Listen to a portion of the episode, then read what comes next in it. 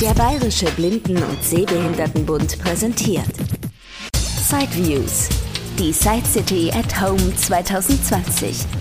Interviews rund um Technik und Hilfsmittel für blinde und sehbehinderte Menschen. Von und mit Christian Stahlberg. Jetzt im Gespräch mit Simon Janacek vom Büro für barrierefreie Bildung. Und da schicke ich gleich schon mal im Nachhinein, quasi im Vorhinein voraus, dass die Aufnahmequalität leider nicht so gut war. Also genauer gesagt, die Telefonverbindung war nicht die allerbeste. Bisher ist das aber glücklicherweise auch das einzige der Interviews, bei denen das so war. Von daher, in den allermeisten weiteren Interviews wird es dann wieder besser mit der Qualität. Das Büro für barrierefreie Bildung also. Ja, man entdeckt es immer wieder mal auf Ausstellungen, durchaus eben auch auf der Side City. Trotzdem gleich mal zum Einstieg. Seit wann gibt es Ihre Firma und wo liegen denn Ihre Schwerpunkte? Ja, grüß Gott, Simon Janacek, mein Name. Ich bin Inhaber des Büros für barrierefreie Bildung. Seit 2004 bieten wir zuerst Schulungen und dann Hilfsmittel für Blinde und Sehbehinderte an ähm, Schulung heißt alles, was so am PC, mittlerweile am Smartphone äh, benötigt wird. Und äh, Hilfsmittel heißt, wir sind Hersteller unabhängig und versuchen die Lösungen anzubieten, die halt entsprechend nachgefragt werden. Genau, also man sieht es auch auf ihrer Internetseite. Sie haben da ganz verschiedene ähm, ja, Hilfsmittel auch, die Sie ja mit dazu vertreiben. Was sind da so Ihre Haupthersteller, von denen Sie die Sachen verkaufen? Klar, es bildet sich so ja, mit den Jahren ähm, Geschäftsbeziehungen raus, ähm, zum Beispiel Optelec als Beispiel, ähm, weil die nicht nur gute Produkte haben, aber das haben viele. Ja, uns als ähm, doch eher kleine Firma mit vier Leuten kommt es natürlich auf Produkte an, aber auch immer auf den äh, oder die Beziehung zu den einzelnen Herstellern. Ja, und das klappt ähm, explizit gut ähm, mit Optelec, aber auch mit Helptech oder mit Reinecker, ja, also mit vielen großen Firmen, die hier in Deutschland ansässig sind. Ähm, von den Produkten her, klar, was braucht der blinde Sehbehinderte? Wir brauchen Breitzahlen, wir brauchen Lesegeräte. Ähm, und was uns tatsächlich immer umtreibt, sind die verschiedenen ähm, Gerätschaften, die man mobil mitnehmen kann am Handy, ja, fürs Handy, ob das jetzt Preiswellen sind oder ähnliche Sachen. Und ja, Arbeitsplatzschulung ähm, machen Sie vor allem oder auch für Smartphone. Da haben Sie jetzt gesagt, dass Sie auch merken, dass auch im beruflichen Umfeld immer mehr äh, Apps äh, eingesetzt werden. Das haben Sie so mal im, im Vorfeld unseres Interviews mitgeteilt. Äh, vielleicht können Sie da noch ein bisschen näher noch Ihre Eindrücke schildern oder auch wie Ihre Firma dann darauf reagieren möchte. Ja, 2004 und später sozusagen war es tatsächlich so, die meisten Kurse waren Word, Excel, PowerPoint, also die Klassiker, ja, Outlook.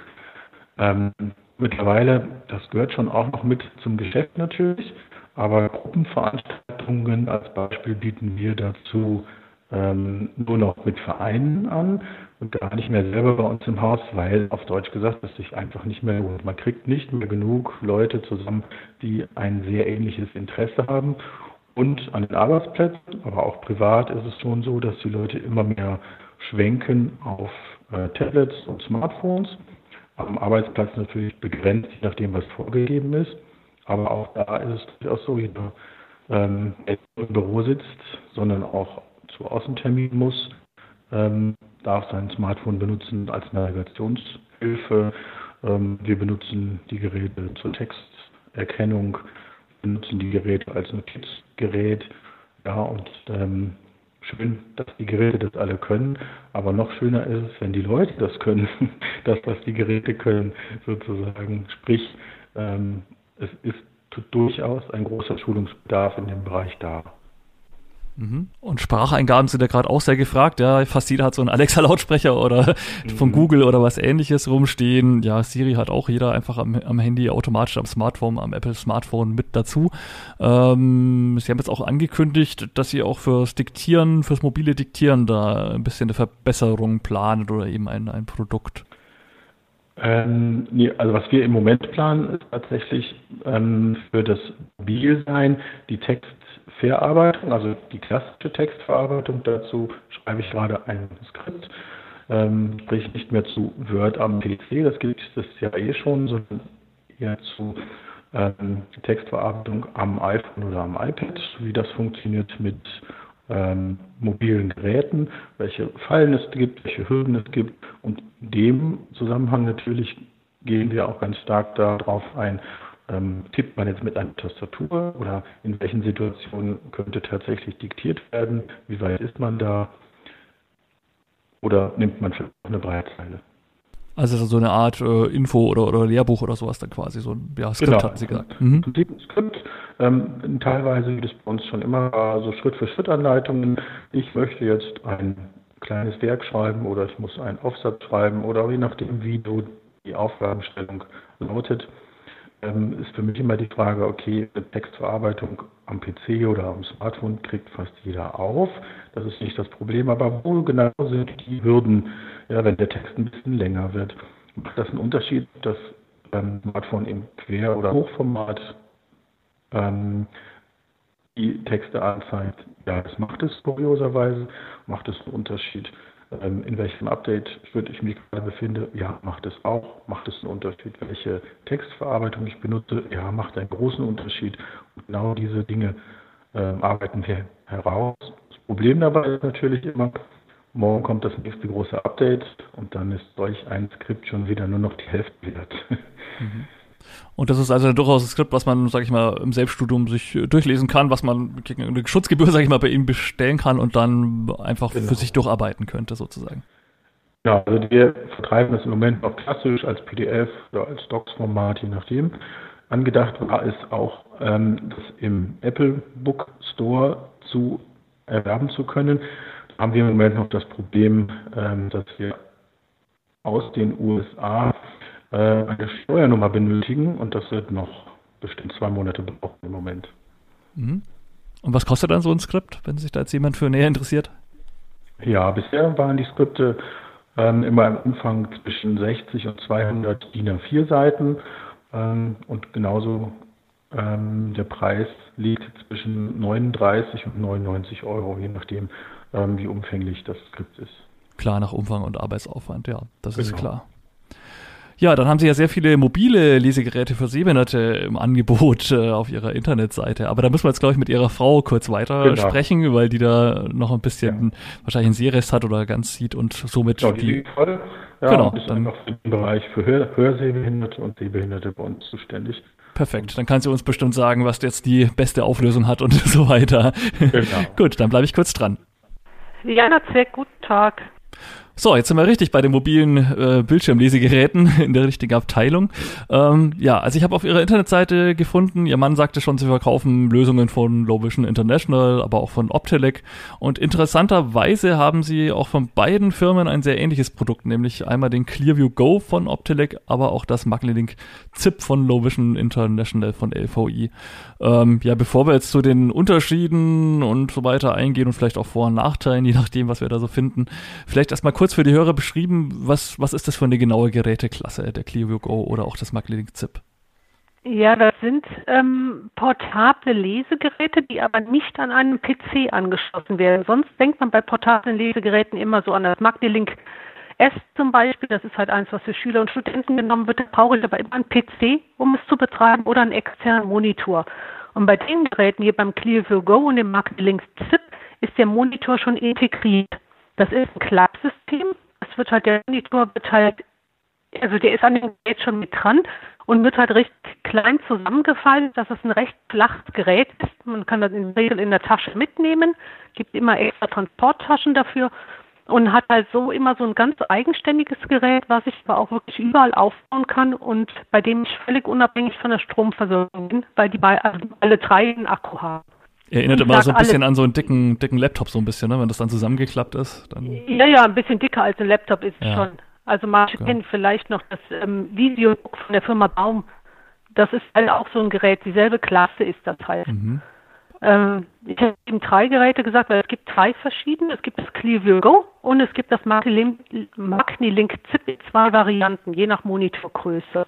Ah ja, also ja gut, der Monitor wird bei beiden wahrscheinlich nicht sehr groß sein, weil sonst ist ja irgendwann nicht mehr transportabel, wenn ich ein 24 Zoll Gerät habe, das wird jetzt auch keiner mit sich mit rumschleppen, selbst wenn es genau. klappbar wäre. Also 24 Zoll natürlich nicht so weit. Das Mackelink ZIP gibt es mit einem 17 Zoll Monitor. Es sind 17,2 Zoll der. Das wiegt allerdings dann auch schon knapp 7 Kilo. Also so mal eben mittragen ist nicht, aber wenn ich eine Fortbildung habe oder sowas, dann ist das natürlich schon etwas, was man einfach in den Raum mit reinstellen kann, was man wirklich gut nutzen kann und was halt auch inzwischen an Arbeitsplätzen auch mal eingesetzt wird, wenn man einfach wenig Platz hat, um ein normales großes Bildschirmlesegerät aufzubauen. Nur man muss halt, klar, 17 Zoll ist jetzt nicht so komfortabel wie ein 24 Zoll Monitor, ganz klar. Und das Clear Go, das liegt zwischen den Macri-Link-Zips von den Monitorgröße her, also 15,6 Zoll. Und das kleine Macri-Link-Zip hat 13 Zoll. Also man kriegt wirklich in allen drei Klassen halt ein Gerät, je nachdem, wie groß der Bildschirm halt sein soll, wie gut ich es halt darauf erkennen kann. Mhm. Und der Vergrößerungsbereich ist wahrscheinlich dann dennoch ziemlich groß, weil das hängt ja jetzt, ja, natürlich ein Stück weit vom Bildschirm ab, aber ja doch auch eher von der Elektronik und von der Kamera, was die dann letztendlich draus macht. Genau, also bei dem Marketing ZIP 13, das ist halt das mit dem kleinen Monitor, ähm, da geht es bis 35-fach. Dann das Clearview Go hat sogar bis 60-fach. Also da kommt es halt so ein bisschen drauf an, welche Stufe halt voreingestellt ist. Die haben so drei vorwählbare Stufen. Ähm, entweder von sehr klein 20-fach oder bis 32-fach oder bis 60-fach. Und das Marketing ZIP mit dem 17 Zoll Monitor hat bis 45-fach eine Vergrößerung. Mhm. Aber da muss man natürlich auch sagen, also die brauche ich auch nur, wenn ich wirklich halt ähm, in die Ferne gucke. Das können alle drei, also die haben alle eine schwenkbare Kamera, dass ich halt auch ähm, mir Tafelbilder angucken kann oder eine Präsentation vorne folgen kann. Und ähm, da kann es sein, dass ich eine hohe Vergrößerung einschalten muss, aber klar, für den Nahbereich macht es natürlich wenig Sinn. Mhm. Und wo würden Sie dann noch die Unterschiede sehen? Also wir haben jetzt schon gesagt, okay, die Bildschirmdiagonalen sind unterschiedlich, äh, Vergrößerungsbereich, ja, unterscheidet sich auch ein bisschen. Ja gut, vom Gewicht her und von den ganzen Funktionen sind die wahrscheinlich alle sehr ähnlich. Oder gibt es jetzt etwas, wo man sagt, ja, man hat bei dem einen Gerät hier noch ein Feature dazu und beim anderen eher weniger, dafür kann das wieder was anderes besser? Ja, es ist immer so ein bisschen schwierig. Also so ähm, Akkulaufzeiten, die liegen halt je nach Bildschirmgröße zwischen viereinhalb und ähm, fünfeinhalb Stunden. Das ist so das, was die halt ähm, vom Akku hergeben. Ähm, die Gewichte liegen halt auch je nach Größe zwischen 4,2 und ähm, 6,9 Kilo. Das ist natürlich schon einiges. Das Go ist noch flacher zusammenklappbar als das Bucky Zip Bison, obwohl das Go etwas größer ist. Aber die haben das von der Bauform ganz gut hingekriegt, dass es halt ähm, wirklich sehr flach zusammenzuklappen ist.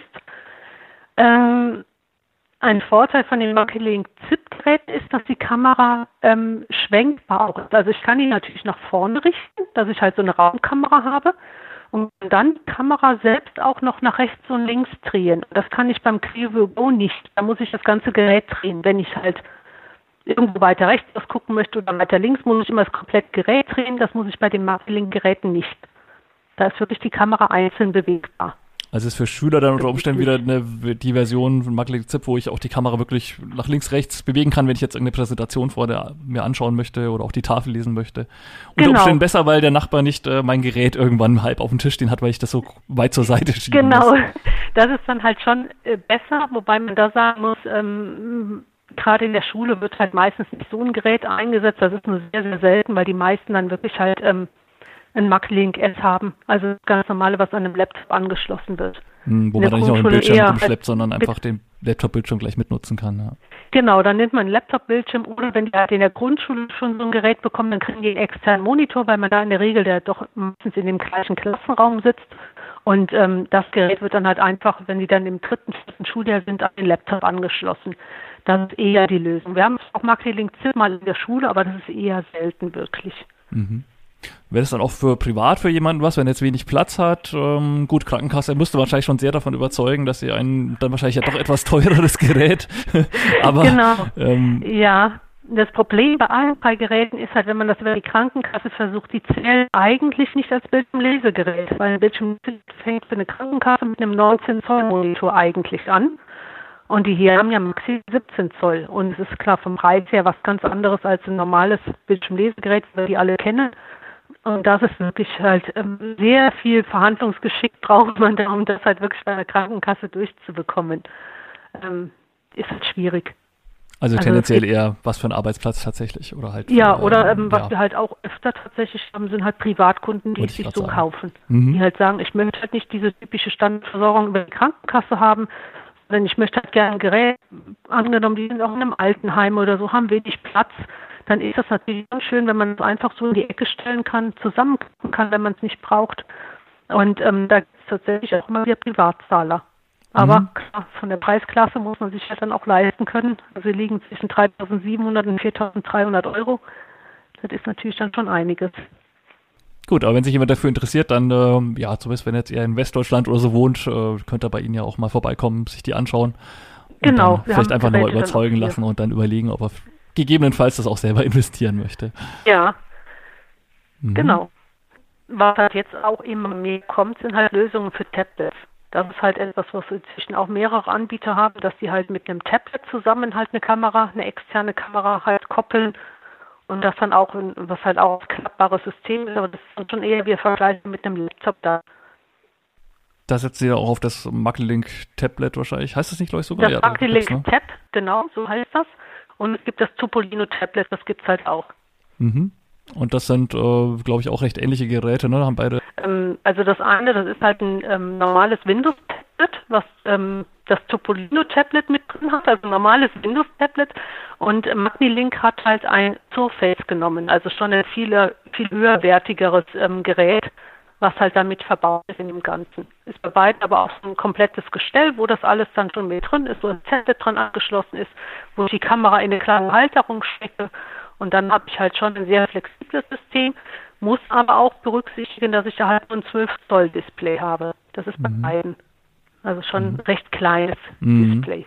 Und erfordert wahrscheinlich trotzdem auch einiges an ja, Wissen, Einarbeitung, dass man wirklich auch mit diesen Touch-Sachen und so klarkommt. Aber gut ist bei Schülern natürlich eher weniger das Problem oder auch wenn jemand so ein bisschen technikaffin ist, denke ich mal. Genau, dann gibt das schon. Und, äh, beim Topolino Tablet gibt es zum Beispiel auch externe Tastatur und eine Maus als Kombi-Paket mit dazu. Das ist über Bluetooth angeschlossen. Dann bediene ich das wie einen ganz normalen Rechner, also wie einen normalen Windows-Rechner dann auch. Und beim äh, Magnilink gibt es das halt genauso für Surface gibt es halt auch eine Tastatur. Es gibt Stifte für die Eingabe und so gibt es einfach verschiedene Möglichkeiten, weil das ist halt das, was die Leute jetzt auch immer mehr wollen.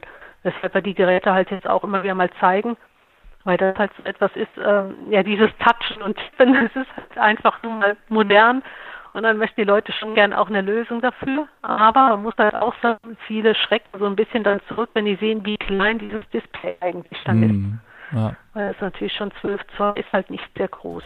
Ja, das stimmt. Okay, ja, dann vielen, vielen Dank für die Eindrücke. Gerne, kann nicht für.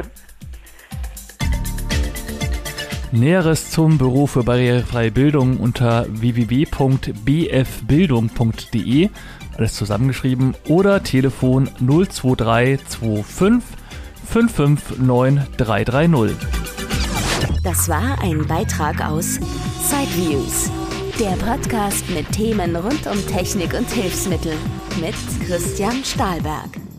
Weitere Informationen unter www.sideviews.de. Ein Angebot des BBSB.